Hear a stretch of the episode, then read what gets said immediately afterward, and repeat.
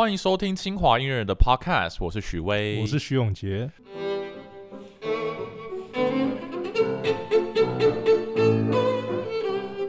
这是一个要连接清华音乐还有人的的节目。我呢，我跟徐永杰，我们是两个来自清华大学的音乐家。哎，我觉得从现在开始，我觉得我不要再叫你徐老师好了，因为我们两个都姓徐，这样会搞混。所以我我觉得是不是以后我都叫你永杰比较好？OK OK，没问题。那你要叫我什么？许巍，许巍。哦，对，两个字。好，Anyway，今天我们要来聊一个就是比较轻松的话题，就是我们印象最深刻的音乐会。听过印象最深刻的音乐会？应该身为一个音乐家，从小到大应该都听过大大小小各种不同的音乐会，但是。我我自己是觉得大部分的音乐听起来都大同小异啦，就是不同人在弹而已，不同人在弹或拉。所以你在英国那时候也是这个感觉吗？没有。嗯，这个说来话长。有时候，就我印象很深刻，是我以前在英国去听 BBC Proms，就是逍遥音乐节，一个很有名的音乐节，就是他们会连续好呃，好像八十五个礼拜。是舞台在中间那个音乐？对，在那个 Royal Albert Hall，哦哦，就是皇家呃。什么阿啊什么奥伯特，OK，哦，就是一个环形的音乐厅。对，然后每年夏天他们会办，就是连续八十五场音乐会。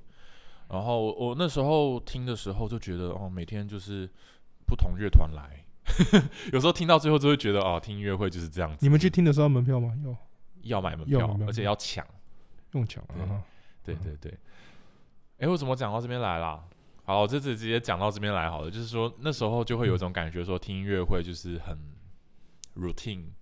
虽然有时候有一些比较好的演奏家会让你有点为之一亮，哇哦的感觉，但是就你不可否认，听音乐会真的是一件蛮蛮蛮蛮蛮怎么讲规律的活动。你会不会这样觉得？呃，不会，我都蛮兴奋的，说是都蛮兴奋。我每次去的时候蛮兴奋，每次去都蛮兴奋。对对，不过还是有一些音乐会让我觉得就是很特别、很印象深刻。对你刚刚说的那个 BBC，所以我来来分享一下。就是我刚才说我在逍遥音乐节有时候听到很很很疲乏，但是我记得我第一第一呃就是在英国的第二年，然后去参加逍遥音乐节的时候，里面有一个音乐会让我特别为眼睛为之一亮，然后印象深刻。然后那是一个有 Aurora Orchestra，名字叫 Aurora。Aurora，对，就是那个极光的那个 Aurora。OK，我不知道它中文有没有名字的一个乐团演出的一场音乐会。诶，你听过这个乐团吗？没有，没有，我以前也完全没有听说过。嗯，然后我听说那个乐团就是他们专门就是办那种嗯呃推广型的音乐会。推广型是曲子是推广型吗？曲子还是？就是啊，不然我先讲一下那场音乐会发生什么事情哈。那场音乐会演的是白辽士的幻想交响曲，I see，就是那个 Symphony Fantastic，非常精彩的曲子。但是你如果去听一般的音乐会，他们就是大概就是呃开始，然后敬礼，然后就演，从第一乐章演到第五乐章结束，然后敬礼下台这样子嘛。但他们不是哦，他们是先上来，然后。他们会，他们请了一个演员，然后那个演员就上来讲讲，就是这个交响曲的故事，然后说白辽士啊，他有一天呢，呃，在巴黎呀看了一场那个什么莎士比亚的音乐的的的的剧场的演出啦，是一个从英国来的团队啊，然后呢，他看到了舞台上的那个女主角，哇，好漂亮的一个女孩，被他迷住了，然后就开始鬼迷心窍，回家写了一首交响曲，然后他就这个用演的演出来哦。哦，嗯，就一个演员，然后而且他演的时候呢，不是只有一个演员在上面演，他同时那个指挥也上来跟那个演员互动，就那个指那个演员会问那个指挥一些问题，然后那个指挥就会给他一些答复，然后那个指挥自己也会也会演戏，那个也蛮好笑，蛮有意思的，蛮有意思的，而且，然后后来他就说啊，所以他就写了一首交响曲嘛，然后他每次想到这个女孩的时候呢，就会跑出一个旋律。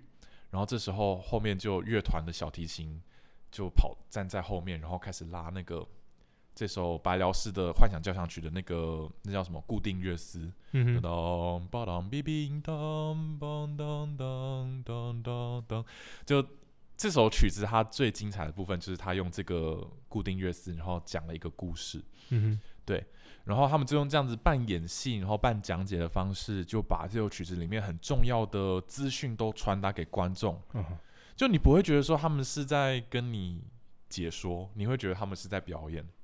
哦，所以观众应该反应很好吧？这种观众就是边看边笑，然后应该是蛮好笑，因为你刚刚跟我讲说演员跟指挥互动，这就对对对对对，这演员是演演一个诗人哦，他我以为他演白辽是自己哦，白辽士他就是用那个诗人影射他自己，影射他就是自己，这也等于就是白辽士。对，等于就是白辽士。嗯嗯对，所以嗯就蛮好玩的。嗯那这首交响曲，如果大家不知道的话，就是跟大家简介一下故事。他的故事就在说，呃，一个诗人啊，其实就是白辽士他自己，他有一天遇到了一位女孩，然后被她迷住了，嗯哼然后就热烈的追求她，嗯哼结果最后。可能就是因为太热烈了，所以那个女的觉得他是一个恐怖情人，所以就 当然就拒绝他。哼嗯，结果后来这个诗人就很难过，我可以先问一下那个诗人是哪国人？就是应该是法国人吧？OK 好，啊，诗人就是有时候我们讲诗人就会说，就是那个那首诗的故事主角叫做就对，是那个法国人。对对，就是对。好，然后他就很难过，然后就想要去参加一个舞会，然后就是舒缓一下，就是希望可以忘记他。结果没想到他在舞会上面就一直看到那个女的女生的幻影，最后他就搞到自己快疯掉。后来他就跑到那个乡间，想要去散散心，结果还是一样一直想到那个女的。最后他就太痛苦了，所以想要服毒自尽，就没想到服的剂量不够。然后就反而就哦是、那是假致敬这样。对假自己就 陷入了陷入了那个迷幻的状态，然后就嗯看到了更多那个女的，然后他还梦到他就是他他看到幻影，他把那个女的给杀了，然后还因此下了地狱，然后有一大堆妖魔鬼怪围着他，然后进行一个邪教仪式，然后这个故事就结束了。所以就是那个诗人有点闪光的意思，就是遇到。对。然后那个乐团啊，他就这次故事实在是太有趣了，然后他们就在舞台上面就是把这些东西演演给观众看。嗯然后在乐章跟乐章之间，这个这首交响曲有五个乐章嘛，然后我们就是一个乐章结束之后，他就会跟你讲一下下个乐章发生什么故事，然后就大概演一演。哦，然后乐团在演的时候呢，他们乐团的团员也会就是有一点点演戏，没有演很多，但是就是会会参与那个演戏。所以他们是一个哦，他们是一开始解说的时候先一个段落一个段落演，嗯，然后等到解说完之后，被演完之后，然后再整首曲子，还是他们是怎样演？它就是穿插在一起，就你没有办法就是直接直接归纳出说他们是怎么样演的。他们就是把那个演戏跟音乐的部分，就是很巧妙的交织在一起，哦，对，嗯然后让这个让它可以达到最好的效果。嗯哼嗯，对我觉得是一个非常用心、精心设计的一个演出。嗯，然后这场演出让我印象最深刻的，不只是因为他们有演戏的部分，也是因为他们的演出品质真的非常非常的高。嗯，就这个乐团，我从来没有听过这个乐团，但是我觉得他们演出的水准完全不比维也纳爱乐差。你会你还记得指挥是谁吗？那个指挥的名字叫做 Nicholas Colon，嗯应该是英国人吧？我看起来，因为就是讲的一口英国腔，OK，I see。OK，非常的非常的让人印象深刻。因为那时候我们在那个 Proms 这个音乐节，就是每天都听音乐会，然后我记得那场的前一天正好就是维也纳爱乐。嗯哼所以我就记得，就是听完维也纳爱乐，再听哦，你有你有去听维也纳爱乐？有 OK，我去听维也纳爱乐，就觉得甚至觉得演的好像还比维也纳爱乐更好一点。哦，可能是因为英国的乐团在英国演，所以就是比较熟悉。所以那个乐团团是都是年轻人，还是跟其他乐团一样，就是蛮年轻的，都是偏年轻？我觉得蛮年轻的。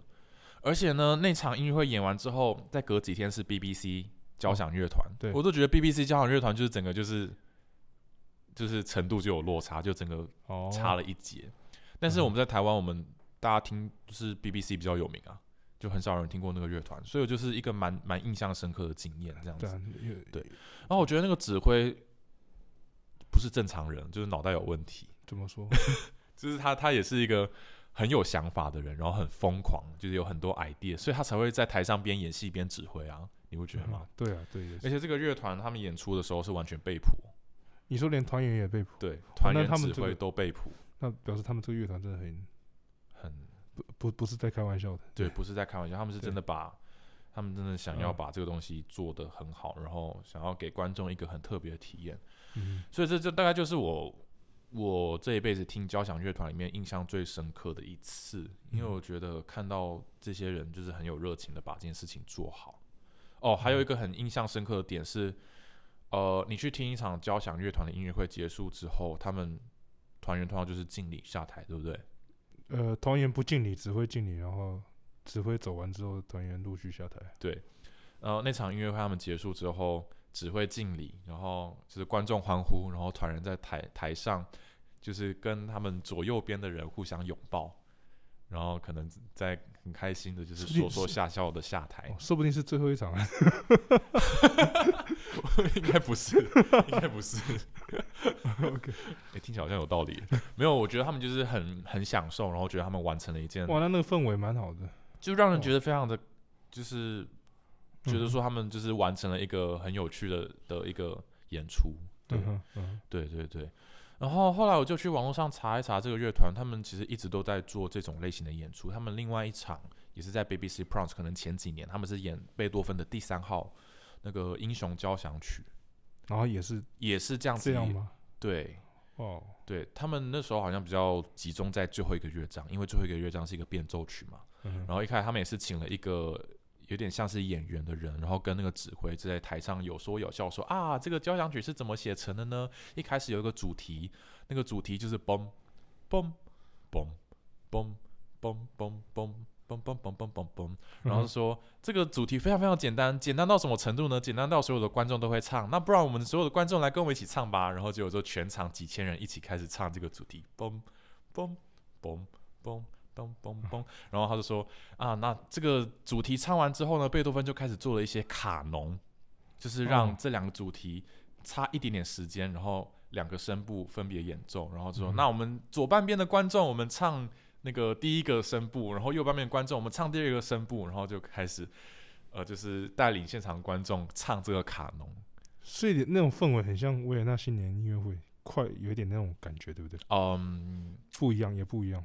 维也纳新年爱乐音乐会就只是叫大家跟他们一起拍手而已嘛。拍手哦，那个然后唱的话，哦，对他们要唱，然后他他们在唱的过程就会感受到这个变奏是怎么样变化。嗯哼嗯哼，然后等到解说完之后，他们就请乐团上来，然后开始每个人每个声部各自拉自己的那个主题，呃的的的的的声部。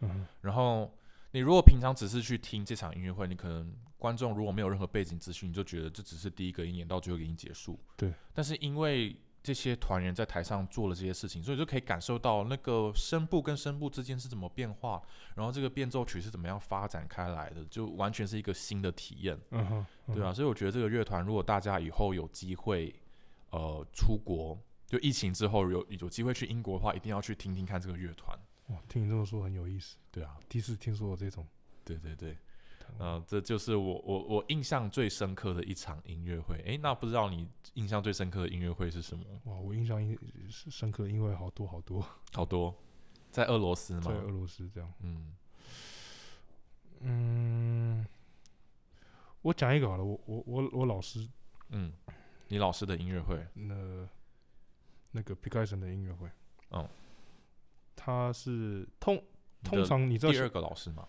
没有，就我们都我我同时间对同时，哦，OK OK，然后你知道小提琴演奏来讲的话，我可以讲说是六十五岁、七十极，就是极限。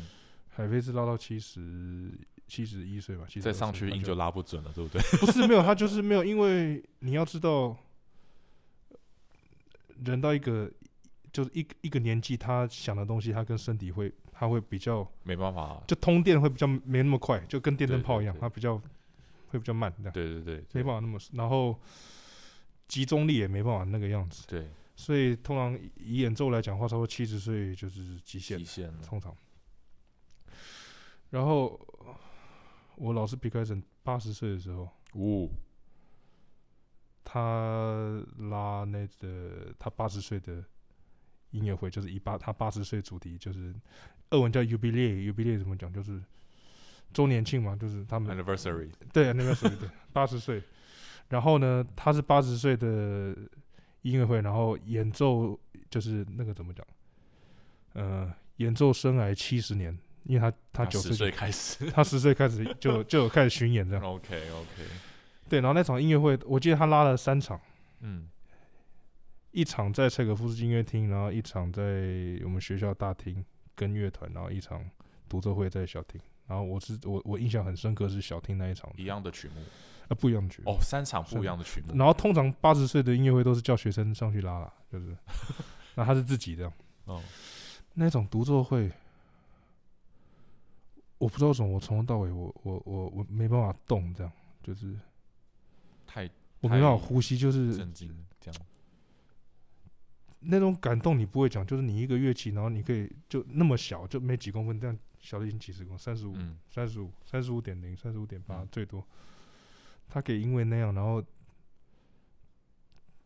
你就看他这辈子都奉献给那个小提琴这样。嗯然后曲子是我跟你讲说曲子是什么，就是莫扎特奏鸣曲第一首，哦，第二首是舒伯特的幻想曲反大曲，哦极度困难的曲子，是小提琴最难非常可怕的，然后下半场是那个 Block 的一首一首作品，哦，那我没听过，也蛮难的。嗯。然后伊扎伊的马祖尔卡，哦。伊，扎伊的第三号无伴奏叙事曲，然后萨拉萨特的卡门这样一场，你可以相信八十岁，然后没有一个音他有碰拉不准，我卡门是伊莎伊的，不是萨拉萨特哦，没有一个音不准，就是我就是我我全部的观众都都连他在拉的时候已经就是拉的很，就是没办法讲话，就不敢呼吸，你知道吗？虽然他年纪比较大，所以拉琴就稍微音量比较小了，稍微没那么快，可是没有一个音没有碰到的。哇，然后那种感觉是，我不知道怎么跟你形容那种感觉，就是那个你一辈子不会忘记，就是当你开始有时候因为工作忙，然后你不想不想练琴的时候，你想想些想起来这些事情的时候，你都会觉得有罪恶感，不是这个感觉，你觉得嗯就是想想你的老师，就是我的老师你都这样你你奉献，凭什么？嗯，你凭什么那个？然后他还有很多恋情的故事啊，就是就是很多可以讲。这是这是一场音乐会，然后还有另外一场，呃 v a n g e r o f Maxim v a n g e r o f 呃小，提琴家有一个叫 v a n g e r o f 哦好像有听过这个 v a n 名 g e 字 r o f 我叫凡凡格洛夫，凡格洛夫嗯，他们叫 v a n g e r o f 嗯他那时候他他那时候有受伤嘛，就是呃那时候二三十出头的时候，嗯。他这个才子啊，二十就三十岁以前把所有协奏曲都录录完的那种，然后也是三十岁的时候开始受伤，就是他有一点，我不相信他受伤了，然后这个是三十岁三十岁的时候他就突然间停止演出这样，哦，然后他去改去指挥，他嗯去指挥这样，然后我我觉得他应该这辈子我们就再也不会再听到他拉琴，他就好像就不拉了这样，但是你有听到，然后他复出音乐会，我说我一定要去听，嗯，然后我记得我记得曲子是韩德尔呃巴哈巴哈的夏康那首那一组。第二号组曲，嗯。然后第二组是韩德尔的 D 大调，夏康那组是 Re 小调，嗯。韩德尔是那个 Re 大调，嗯。然后在下半场是克罗采贝多芬那首奏鸣曲，哦。那个另外，嗯。我记得他拉完夏康那组的时候，因为你知道那夏康就十五分钟嘛，十五分钟，然后前面那几个乐章就整个拉完就要要三十分钟有，超过真的是嗯。三三十分钟，听完很沉，拉的非常棒的无伴奏，嗯，可是很沉重，你知道，然后我们全部都就是连拍手就就是都不敢，不不是就是喘大气，因为很沉重，那个嗯。巴哈夏康那曲子很很大这样。嗯。然后我记得他第第二首韩的 Re 大调，嗯，到底到看到阳光，你知道吗？就是他拉完那个夏康那一首直接那一组，然后然后下一首变韩的 Re 大调变大调的时候，嗯。你就感觉他好像帮你刚刚那么沉重，整个觉得哎，好像突然间晒日光雨，然后全部都就是那个乌云散开，就是就是好像看到太阳这个样子。我哦我那我那音乐特别深刻，特别深刻，他们排的曲子。然后下半场，当然克罗采奏鸣曲就是不用说，又往讲完美嘛，那首曲那个音乐我也我也印象非常深刻。嗯，对，然后我还有一个音乐会，就是你知道柴可夫斯基第六号交响曲，你知道其实他们蛮有时候会常演，可是通常我们会去听，就是想要让今天晚上忧郁一点或者心情不好一点。因为我的朋友每次只要去听那一场，就是只要有第二号交响曲的音乐会，听完回来就是皱个眉头这样，笑不出来，真的笑不出来。嗯嗯然后我记得那个普雷特涅夫嗯。T n e v 带他的那个那个俄罗斯国家交响乐团，他自己的乐团嘛，嗯。纪念范克莱本的音乐会，反正范克为什么？纪念就是音乐会后面有个放克莱本这样，？OK，就是海报啦，很大这样纪念。好，嗯。然后那场音乐会他们有演柴可夫斯基第六号交响曲，然后那场音乐会第六号交响曲，对嗯。悲怆嘛，嗯。那场音乐会二十世纪最伟大的大提琴家那个 r a s t a b o i s 嗯，的女儿是好像是主办，我没有记错，哦，也有在场这样。嗯。那场在 YouTube 还有留下来，嗯。然后你知道你你你还你我不知道你记不记得他们第一乐章的时候有个三个 piano 的地方的，一开头的地方。诶、，中间中鸡脚声，然后突然间哦，砰。砰砰咚咚咚咚，哦，就是那个城市部结束要接到发展，呃，发呃那个对发展部，嗯嗯，我我跟你讲很好笑的事情，嗯。就是有人被吓醒吗？不是不是吓醒，是全全部这样子，鸡脚声，然后有些睡着，然后突然间咚，你就看到全部的观众高那个头全部高五公分，什么跳一下，就就是下全，全部哦，就你看全部都都都高五公分再回来这样，因为然后全部醒的。有人尖叫吗？哎、有 就哦一声，就哦一声这样，就这真的有，有一点小声这样，因为那个真的，因为因为我说听 CD 的时候，晚上听到那段睡着也是会被，嗯嗯嗯，那很好笑，就全部头高五公分这样。对，那是那个曲子中间一个插曲，然后最后一个乐章你记得吧？就是、哦很慢，那是唯一一首交响曲是慢板结束，是上个 piano 就是结结束这样，嗯。没有半点那个。嗯。然后通常那那首曲子指挥完曲，那个指挥手都是慢慢放嘛，就是基本上这样。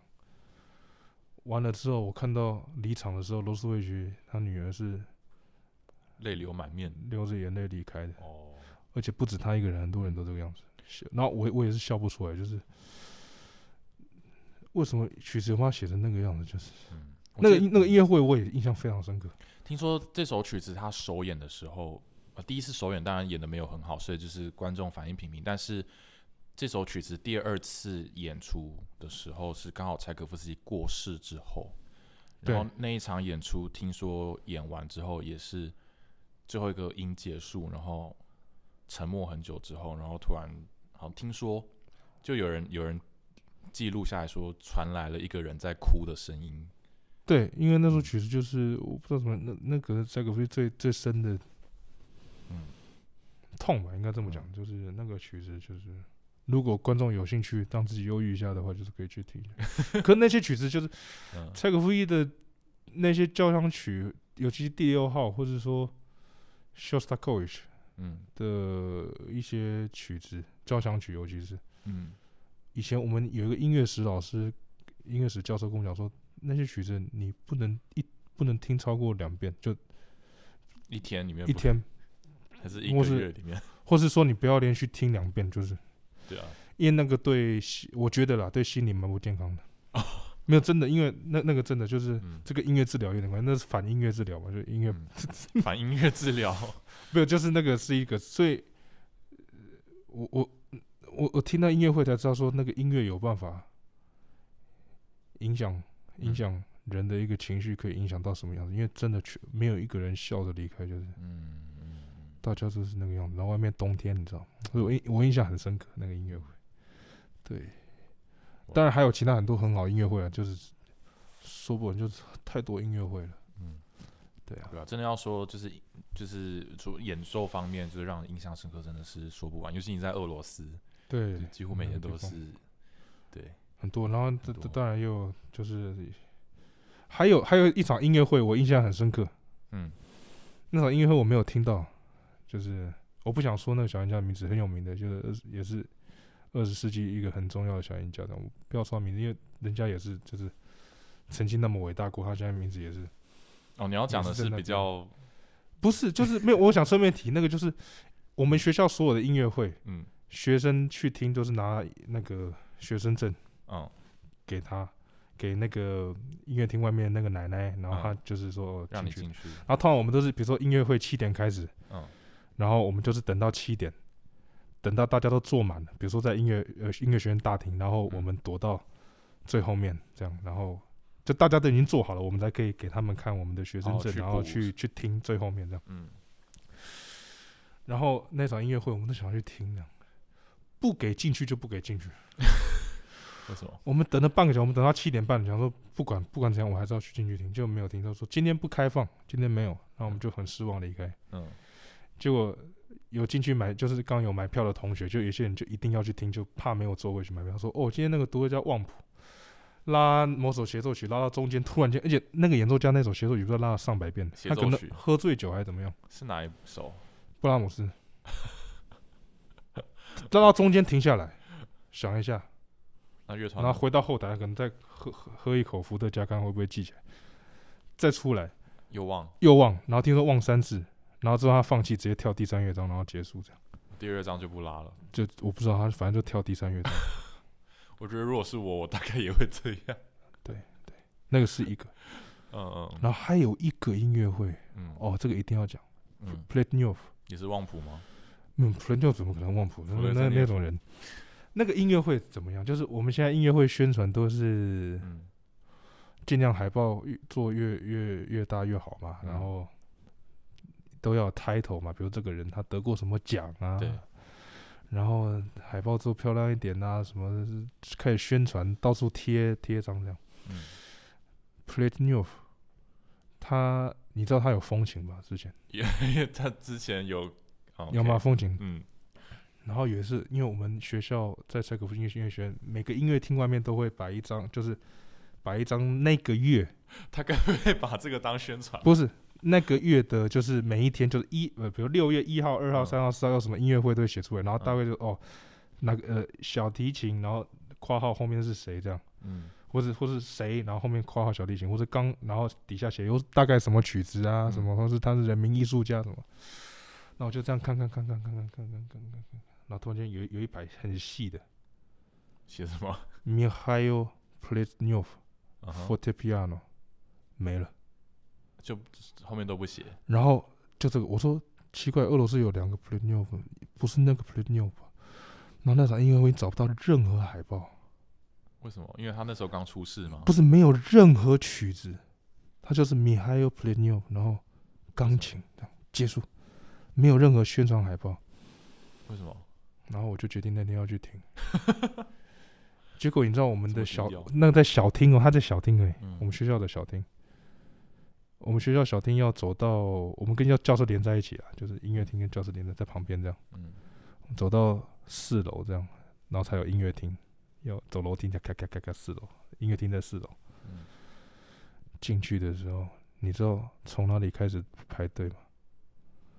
从一楼的门口，哦 OK，你知道那个人是堆到，你知道，你知道，你可以想象楼梯从一楼堆到四楼，这样那还坐得下吗？完全进不去，那那就不用排。完全进不去。然后我，然后我看到那个样子，我说哦，那应该是那个 play 就没有错，就是你知道，就是没有任何海报，我没有，我没有骗你，他没有没有任何头衔，你没有他说他以前是柴可夫斯基得主，他也没有写他是谁谁，全部没有写，就一就一条这样。不用写啊，大家都知道没有，就一条，他也不想宣传，你知道吗，就是嗯。就够了，就是 play 你还有 play 你有钢琴这样结束，嗯。然后我我排队排到七点音乐会开始，我我我八点十分进去，嗯。然后进去是我们是躲在音乐厅的那个二楼后面还有一个就是，然后那场音乐会多好笑，你知道吗？嗯，我连他的人都没有看到，你就看我最后进去我连脑袋都没有看到，因为连后面就是站着人的，就前面站着人都是一堆人，就是后面看到屁股，然后我就躲在音乐厅的后面的角落，有个地方可以嗯坐的，这样我就坐下来，还可以坐。我就我就坐在那边听，我就蹲着这样。嗯，就那一场是我听过最完美的音乐会，他弹什么曲子？我忘记我管他弹什么，就是我我就是我那已经不重要，你知道，就是你知道你看着那个屋顶，然后怎么会有人弹琴弹的这个样？嗯，然后你人都没有看到啊，他那就是你觉得他是那个是根本就是上帝，你知道，就是不就怎么会有那种，就怎么会有人弹琴那个样？我不管他，我记得他弹巴哈、斯格拉底，我不管他弹什么，就是斯斯斯科拉底，我不不管，不重要弹什么，不重要。嗯那场音乐会我人连人都没有看到，可是我记到现在那场音乐会就是嗯，无法忘记。哦，对啊，哇，真希望我可以听听看。有有机会的话可以就是对，他现在几岁了？六十几啊，可是他看起来很很很操劳，因为我觉得他操劳过度。就是他又指挥又弹琴，然后又搞，就是你知道他会十二种语言吗？哎而且不是随便会哦，好像有印什象日语，而且他精通啊，泰语他也会，然后什么，然后他还会他还会他还会开直升机，他还开飞机，什么都会。哦，跟那个普丁一样嘛。哦，他真的全全能。然后他打西洋棋这样，哦，又是西洋棋，那他西洋棋也打得不错，反正就是那种嗯极度极度有有才的。极大天才，嗯那那个真的是大天才嗯。那我跟你分享个秘密，就是也不是秘密啊，因为我的教授也跟 p l a t 很熟，这样。嗯然后他们以前去乐团，他们乐团就带团出去的时候，我告诉他为什么会跟人家不一样，就是团员坐飞机嘛，餐点来就吃啊什么。嗯九零年代的时候，他乐团刚成立的时候，九零年九零年，很年轻，嗯就是指挥也没什么经验这样。嗯餐点来，大家就吃啊，什么。plate new，餐点来的时候，谢谢不用，然后喝的谢谢不用，嗯。然后桌上就摆着总谱，哦，他就这样翻翻翻，然后大家都在睡觉啊吃饭，他就这样翻翻翻翻。嗯，下飞机第一次指挥背谱，什么曲子？整场我不知道什么贝多芬交响曲啊，第不哦不不知道第几号，就嗯。整场就那种。嗯。背谱指挥，就是那种大天才。嗯然后完全不会累，人家团员都要累死，他一个只会好好的这样，就是。那那那那那那种就大天分，就是你遇到、遇到那种就知道，嗯，天分跟有才能的差别在哪里？就是其实大部分人是有才能，嗯，那个才叫天分，那那个叫做怪胎吧？不是那个就是以恶国理解，那个那个叫天分，嗯。其他那个叫有才能，就是能力才能不错那是大天分，就是很很少见。当你遇到那个时候，你就不会。就你就会放弃啊？没有啊，不是，就是 你会知道原来就是有有人是这个样子，嗯，我觉得这是这是看到外星人的感觉吧，然后你才你才会理解说，那以前那些贝多芬、莫扎特可能也种是这样子，他们不是开玩笑，就是对对真的是那个样子。对对对对。听你这样讲之后，我就想到，也也联想到以前我听的一些音乐会，有大概就你讲到背谱，我觉得对指挥来说，背谱就是他的他的意思，其实不太说是在炫耀说我对这首曲子很熟，他的意思有时候会觉得说，呃，这首曲子我从小到就是可能可能指挥了几十年，然后它已经深入我的骨骨髓里面了。就你不再是需要你要看着谱，然后你才要再把它转对译出来给乐团。我印象很深刻，有一次看那个指挥背谱演出，是在也是在英国，嗯在那个 Barbican Hall，就是伦敦交响乐团，呃，那叫什么？LSO London Symphony Orchestra，对，伦敦交响乐团的他们的那个本营，就是他们的、他们那个厅，然后是那个塞门拉图指挥，然后塞门拉图大家知道他以前是柏林爱乐指挥嘛，然后后来回了伦敦一阵子，然后指挥 LSO。他那场音乐会指挥了，也是贝多芬的第七号交响曲。然后这首交响曲就是我从小听到大，然后每个乐团都演，就是几乎演到烂的曲子。但是我从来没有听到听过这首曲子可以被演的这么完美，就是在沙门拉图他完全被谱演出，然后你就觉得说这曲子完全从他的身体里面生出来，然后他他也没有不用多加思考，他就是手一挥出去，然后那个音乐的流畅就很自然，就完全到位。嗯，对，那那真的是也是一个很很不可思议的经验。对，就是你刚刚讲到说那个普特涅夫被捕，我就想到这件事情。嗯嗯对对对，所以我觉得嗯真的被捕有时候虽然这是炫耀你的记忆力，但是其实也不见得是炫耀，它就是当你到达那个境界的时候，你就自然就当你跟曲子连连为一体的时候，融为一体。对对，对对对对。就会有办法。然后你刚刚讲说那个你们学校很老的老师，哎，是你们学校吗？对，学校很老老，就是你的老师。嗯，我也想到我以前听过一些就是年纪比较大的音乐家的音乐会。哦，我我听我在英国也是在英国听那个 Polini，你有听过哦，吗？我知道波利尼，嗯，对，就是一个意大利钢琴家，也是传奇性的人物。然后我那时候在英国听的时候，他好像也是八十还七十几岁，嗯，但是反而就没有像你说听到觉得很完美。我那时候听的时候觉得说他他他真的还弹得动吗？呃，就几乎几乎就是，我记得他安口曲弹那个德布西的烟火，就那个前奏曲，然后开头就嘣嘣嘣，嗯就就几个高音，然后四个高音里面三个高音是弹错的，没有，我理解，就是他们，因为你知道音乐家他不管以以前年轻的时候怎么成功，那些对他讲都是过去，就是要是没有现在再成功，也是他就等于就是自己都没有。这是一个很严肃的话题，因为，可以真的到老的演奏家很少。霍洛维兹啊，对，呃，霍洛维霍洛维兹其实他晚期就是呃。弹法就是也也是看得出来，就是比较不是那个状态，但他就是老之后玩出新的花样，对，不过没有霍洛维兹，没有他还是伟大，就是嗯。就是，然后皮开什嘛，可以拉到那么老，嗯。卡萨尔斯。嗯。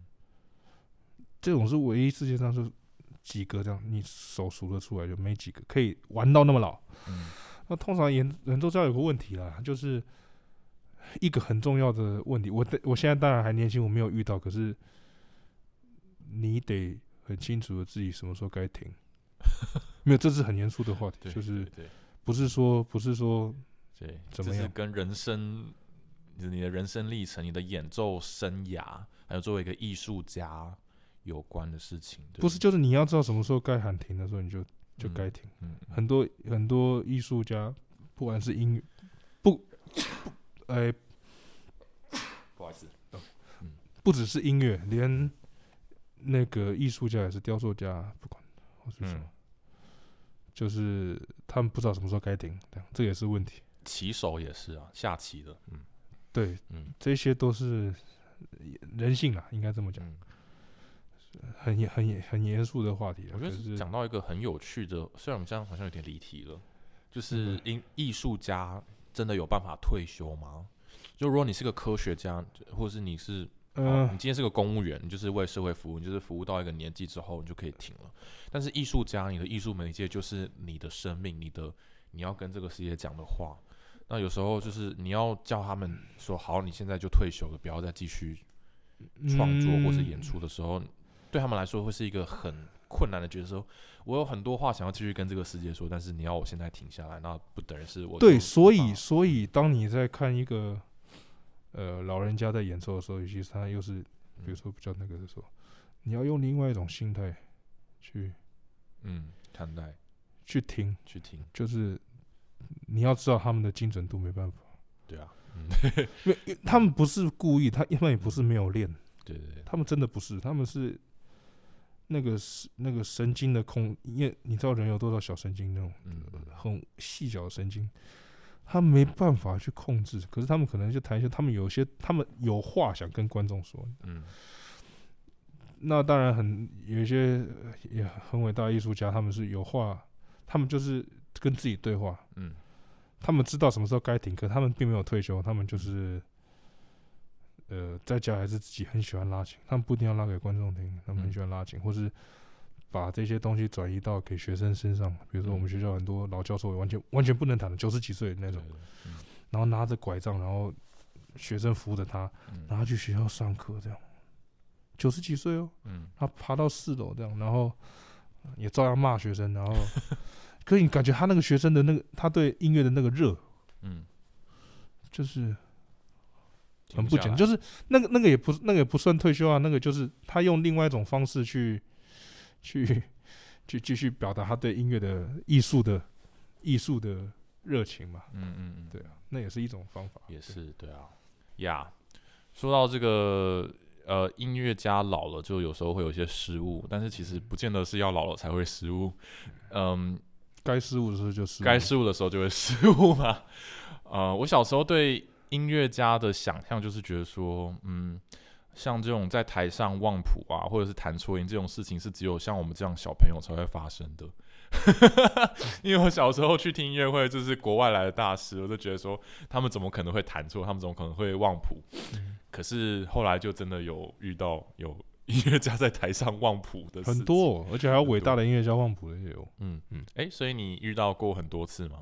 我听说过很多次这样，像二十世纪伟大的小音家 m i l s t e i n 嗯那他 m i l s t e i n 我听说他有有几次是，你知道他最有名的几个录音嘛？就八哈无伴奏嗯六首无伴奏，也是他非常录了千遍万遍这样。嗯他听说有一次拉副歌从，他有三首副歌，G G 小调，然后绕不出来吗。A 小调，不是绕不出 A 小调，然后 C 大调这样子。嗯然后他们有这个，比如说他们都是巴哈的副都是咚咚咚咚，就是会嗯。加就是十六分音符，然后加后面嗯。就是八分音符，或是咚咚咚咚咚咚，嗯。或是那个咚叮咚咚咚嗯，都那种嗯。然后 m u s t e i n 也是在拉演奏那个 G 小调的副歌，嗯，然后有个音咚咚咚，然后接错，接到后面那一段吗？不是什么接到后面那段而已，接错之后，然后变成 A A 小调那一首。你说他？然后呢，就用 A 小调那首副歌结束。他中间有停下来吗？没有，就顺着下去。他没有停下来。你你可以相信吗？就一一个音突然间短路，因为你知道我们手多少记忆吗？就是嗯，你知道我们就一二三四，然后突然间有个记忆，就你知道，因为记忆连记忆，你知道吗？就是嗯你有好几个记忆，可记忆有时候会，它会，你知道会短 会短路，就是你知道吗？会打结，啊突然间到到别个，然后就另外一首副歌结束。听说啦，我是没有，我是不知，我是没有听到过那种唱片，可是我觉得很好笑，就是我这是我听过最厉害啊，最厉害的嘛。我听过，就是有副歌，就是他前面拉，然后接到那同一首曲子的后面的地方。哦，那个是接到前面还好，鬼打墙也没有这个例子，有听过，就是接到另外一首。接到英文，然后结还那一首结束这样。那后来怎么办？他那首他他本来要拉一首，拉成两首，那后来后面那首他同一场音乐会还要再继续拉吗？没有啊，就结束啊，就当做然后就谢谢啊，这样那那怎么办？啊，后面那首就不拉了，没没就没有拉了，因为就有人尬了。对呀、那有什么办法？怕怕就是没有意识到观他。是他是他是整天把琴拿在手上的人呢，他是二十，你知道他是听说连刷牙大家都在看，他连刷牙旁边他都摆着琴，然后刷牙刷一半的时候，他突然间想到什么字，把把琴拿起来这样，诶，然后朋友一来一来的时候，他就说，哎，我我发现一个指法，整天都在玩那个，我整天都在玩小提琴，好可怕！就他也是忘谱啊，那突然间就突然间一个一一条短路就在台上，这是这你知道音乐演奏不是、哦不是一件那么就是容易的事情，所以哎好像我我我我我已经听到不知道几个故事是在讲说拉巴哈的副歌，而且是小提琴，就拉巴哈的嗯副歌，然后忘谱的故事。我反而嗯很少听到钢琴家弹副歌忘谱，哎，那个为什么会这样子？